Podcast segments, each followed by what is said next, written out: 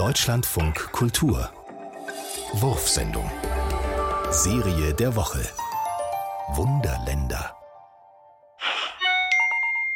Am Mittwoch, im Morgennebel, musizierte ein 39-köpfiges Meerschweinchenorchester auf der Kreuzung Danziger Schönhauser.